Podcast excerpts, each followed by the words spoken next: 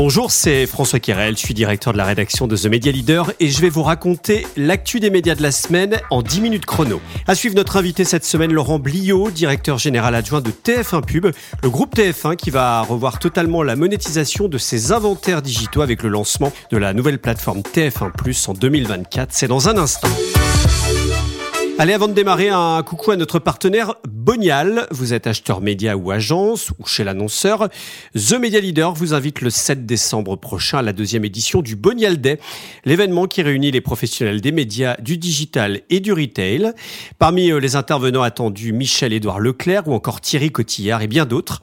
Réservez votre place gratuite dès maintenant avec le code VIP The Media Leader, tout attaché, sur le site corporate.bonial.com. Retrouvez également le lien dans la description de ce podcast.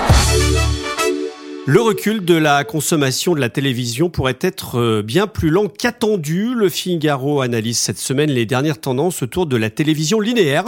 Baisse du marché publicitaire, concurrence intense liée évidemment à l'arrivée de nouveaux entrants comme les plateformes, vieillissement accéléré du public. Les difficultés rencontrées par les diffuseurs sont bien réelles, mais pas au point de voir le Média TV s'effondrer violemment. C'est en tout cas une analyse du cabinet NPA Conseil qui euh, vient de présenter une étude à ce sujet. La télévision vision n'est pas morte, euh, explique Philippe Bailly, euh, le fondateur de NPA Conseil. Le cabinet estime en effet que le temps passé par les Français âgés de plus de 15 ans devant les programmes télé ne devrait pas s'écrouler avec une baisse de la durée d'écoute limitée à 20 minutes par jour d'ici la fin de la décennie. En 2030, les individus de plus de 15 ans passeraient donc en moyenne toujours près de 3h20 devant leur poste contre 3h40 aujourd'hui. NPA Conseil estime que la généralisation du très haut débit, la montée en puissance de la 5G et l'adoption rapide par les foyers d'appareils connectés ont permis ces dernières années l'apparition de nouvelles offres comme Netflix, Prime Video ou Disney ⁇ et cela a conduit à une accélération dans la transformation des usages qui a donc bousculé la télévision traditionnelle. D'ailleurs, TF1 prépare sa révolution avec le lancement de sa nouvelle plateforme de streaming gratuite le 8 janvier 2024. TF1 Plus proposera euh, quelques nouveaux services et sera surtout euh, hyper distribué sur euh, les smart TV et la plupart des box opérateurs. Objectif pour TF1 ne plus être considéré comme un service de replay, mais une vraie plateforme de destination. Écoutez à ce sujet Laurent Bliot, le directeur général adjoint de TF1 Pub, qui nous explique ce qui va changer notamment en matière de monétisation. Il est l'invité de la semaine. La première offre de streaming gratuite francophone de divertissement et d'information. Donc ça, c'est un positionnement euh, qui nous va bien, puisque c'est notre ADN, avec aussi une vision à euh, fédérer les publics plutôt autour euh, d'offres de programmes qui peuvent convenir à toute la famille. Donc, je pense qu'on a bien mûri notre projet. Il y avait aussi à euh, étendre notre visibilité, notre distribution. Et ça, c'est un très fort enjeu, surtout quand on veut être euh, euh, reçu par tout le monde et être la première plateforme de streaming gratuit. La visibilité, le fait qu'on soit accessible sur tous les écrans, quel que soit le mode de distribution, c'était nécessaire. Et ces choses-là, il faut renégocier avec nos partenaires euh, euh telco, ce qu'on a fait, euh, vous l'avez vu déjà avec trois d'entre eux, et forcément, ça prend du temps, il y a des échéances. On voit que la distribution, ça va être quelque chose d'assez majeur, puisque c'est vrai que l'ensemble des plateformes mondiales, elles, ont fait ce travail de, d'hyper-distribution que vous avez entamé, vous, il y a, il y a un ou deux ans. Il y aura encore des trous dans la raquette avec l'opérateur Free. Euh, est-ce que TF1 Plus sera disponible Et pourquoi euh, ne pas arriver à tout de suite être à 100% en, distribution? C'est juste une question de timing. Hein. Euh, on a commencé à, retravailler avec nos camarades FAI il y a quelques mois. On commence les discussions avec eux. Donc évidemment, on a l'objectif d'être repris de la même façon sur Free. Les conversations ne font que commencer. Un peu de patience et je pense qu'on y arriver. Euh, le lancement de TF1 Plus, c'est aussi euh, une nouvelle façon de commercialiser la, vidéo sur cette plateforme. Euh, c'est quoi votre état d'esprit? Simplifier aussi l'accès à, ces inventaires qui se sont peut-être un peu complexifiés au fil des années? Alors en fait, c'est simplifié et c'est de la même façon que la plateforme pour les streamers, elle vise à être une plateforme de destination, alors que jusqu'alors c'était du replay et c'était un peu vu comme l'appendice à la télévision. Là, l'ambition, c'est vraiment d'être comme un pur player de streaming. Donc à partir du moment où on a cette ambition, c'est-à-dire de pouvoir être référencé euh, dans les plans médias comme un actif à part entière, TF1+, et non pas comme un complément à euh, TF1, euh, bah, il, fallait, euh, il fallait faire ce move. Donc, à partir du moment où on a cette ambition d'être une plateforme de streaming pour les users et une plateforme de destination, il faut qu'on devienne une plateforme de destination également pour les annonceurs et ça veut dire emprunter tous les codes de commercialisation du streaming alors que jusqu'à présent on avait un peu plus calqué les modes de commercialisation de MyTF1 sur ceux de la télé. Peut paraître étonnant, c'est euh, pas de monétisation, pas de pré-roll sur euh, euh, des vidéos de, moins de 15 minutes. C'est quelque chose qui est, durable, ça? En tout cas, euh, pendant quelques mois, ça le sera. Après, je ne sais pas de quoi l'avenir sera fait, mais cette décision, elle préside à deux choses. Déjà, dans toutes les études qu'on a pu voir, il y a beaucoup moins d'attention sur la publicité, portée à la publicité quand elle est insérée dans des contenus courts. Et en plus, ça a un côté quand même un peu dissuasif pour l'utilisateur de se dire que s'il veut visionner un contenu de 10 minutes, eh ben, il faut pas qu'il ait deux minutes de publicité avant ou pendant. Donc, je pense quand même que c'est une tendance qu'on conservera. Je ne sais pas s'il y aura zéro pub forever en dessous de 15 minutes, mais en tout cas, si on remet de la publicité, il y en aura vraiment très très peu. Votre forme de frappe, c'est l'univers logué. C'est quoi la, différence de votre euh, offre pour les marques euh, par rapport aux grandes plateformes comme euh, Netflix, Disney+, qui viennent de se lancer, bientôt Prime Video et, et les autres qui vont arriver alors, euh, c'est vrai qu'on a cette base loguée. Aujourd'hui, c'est euh, plus de 23 millions de personnes qui sont loguées à MyTF1.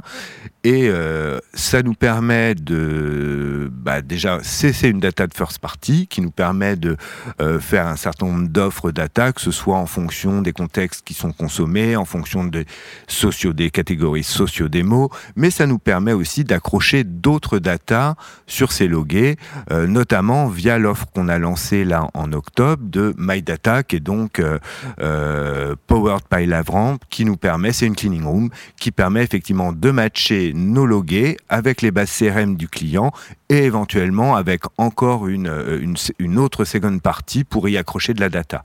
Donc ça, c'est vraiment euh, euh, aussi les caractéristiques euh, d'une plateforme, on va dire, de streaming, dans le sens où c'est des offres qui sont adressables. Aujourd'hui que je sache, euh, je ne sais pas encore pour Disney, mais pour Netflix, on n'a pas cette granularité-là parce qu'ils n'ont pas encore euh, diffusé de données, même socio-démo, en fait, sur leurs offres. Donc, euh, probablement ça va venir, mais aujourd'hui, en termes de data, on est, on va dire, mieux disant que euh, ce que j'ai vu de Netflix. Avec l'annonce du rapprochement effectif de Lagardère euh, et Vivendi, le groupe de Vincent Bolloré installe son état-major. Maxime Saada, le patron de Canal+, devient ainsi vice-président de Lagardère.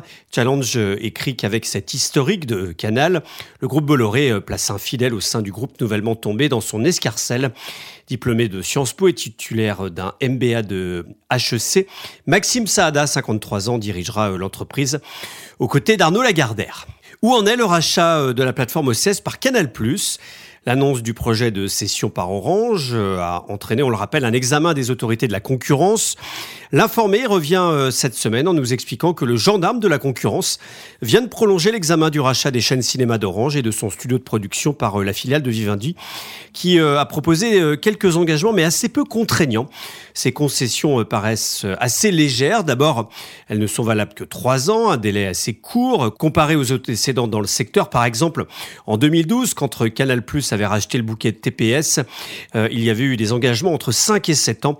Et puis euh, la filiale de Vivendi n'offre que trois engagements. Le premier porte sur les films français dits euh, de catalogue, coproduits par Orange Studio. Canal Plus accepte qu'ils soient diffusés gratuitement en rattrapage sur les sites de replay de télé en clair comme France TV ou MyTF1. Concernant l'avenir des chaînes OCS, le groupe Canal Plus indique qu'il va regrouper les trois déclinaisons OCS, Max, Pulp et Géant, ainsi que sa plateforme de replay à la demande avec les six canaux de Ciné son propre bouquet de cinéma. Canal Plus ne prend également aucun engagement sur le maintien des neuf chaînes existantes ni sur leur budget, ni sur la qualité des programmes, comme Canal Plus l'avait fait lors du rachat de TPS. Pour mémoire, l'opérateur télécom va verser à la chaîne cryptée une centaine de millions d'euros pour qu'elle reprenne son bouquet, car les sociétés rachetées sont lourdement déficitaires. Prisma Media planche sur une version française du magazine Esquire, une info euh, également euh, du média en ligne, l'informé. La filiale de Vivendi travaille actuellement au lancement dans l'Hexagone du célèbre bimestriel américain, propriété du groupe Hearst, une info non confirmée par le groupe de presse. Stratégie et CB News retrouve l'équilibre. Challenge donne des bonnes nouvelles du groupe de Franck Papadian cette semaine. Après le rachat du Ouzou, les deux médias euh, dédiés au secteur de la communication devraient être rentables en 2024 pour un chiffre d'affaires global de 15 millions d'euros. Euh, on apprend notamment que Stratégie proposera dès janvier un cahier consacré au marketing sportif.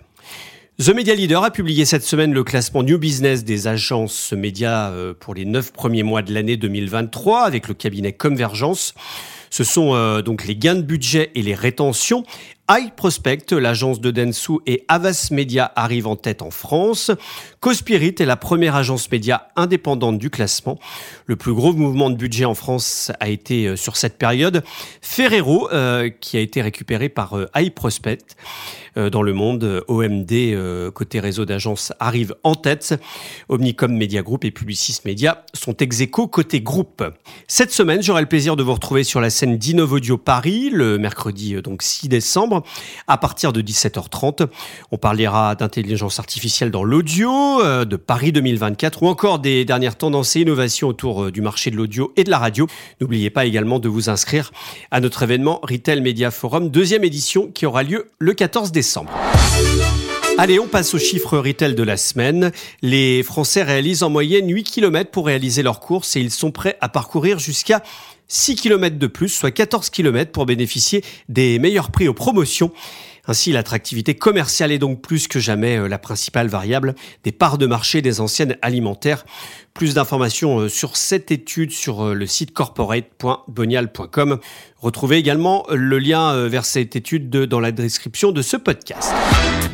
Voilà, c'est la fin de cet épisode. Merci de nous suivre chaque semaine. On se retrouve vendredi prochain dès 6h sur toutes les plateformes d'écoute comme euh, Apple Podcast, Spotify, Deezer ou Amazon Music. Cet épisode a été préparé par la rédaction de The Media Leader. Réalisation Romain Burja.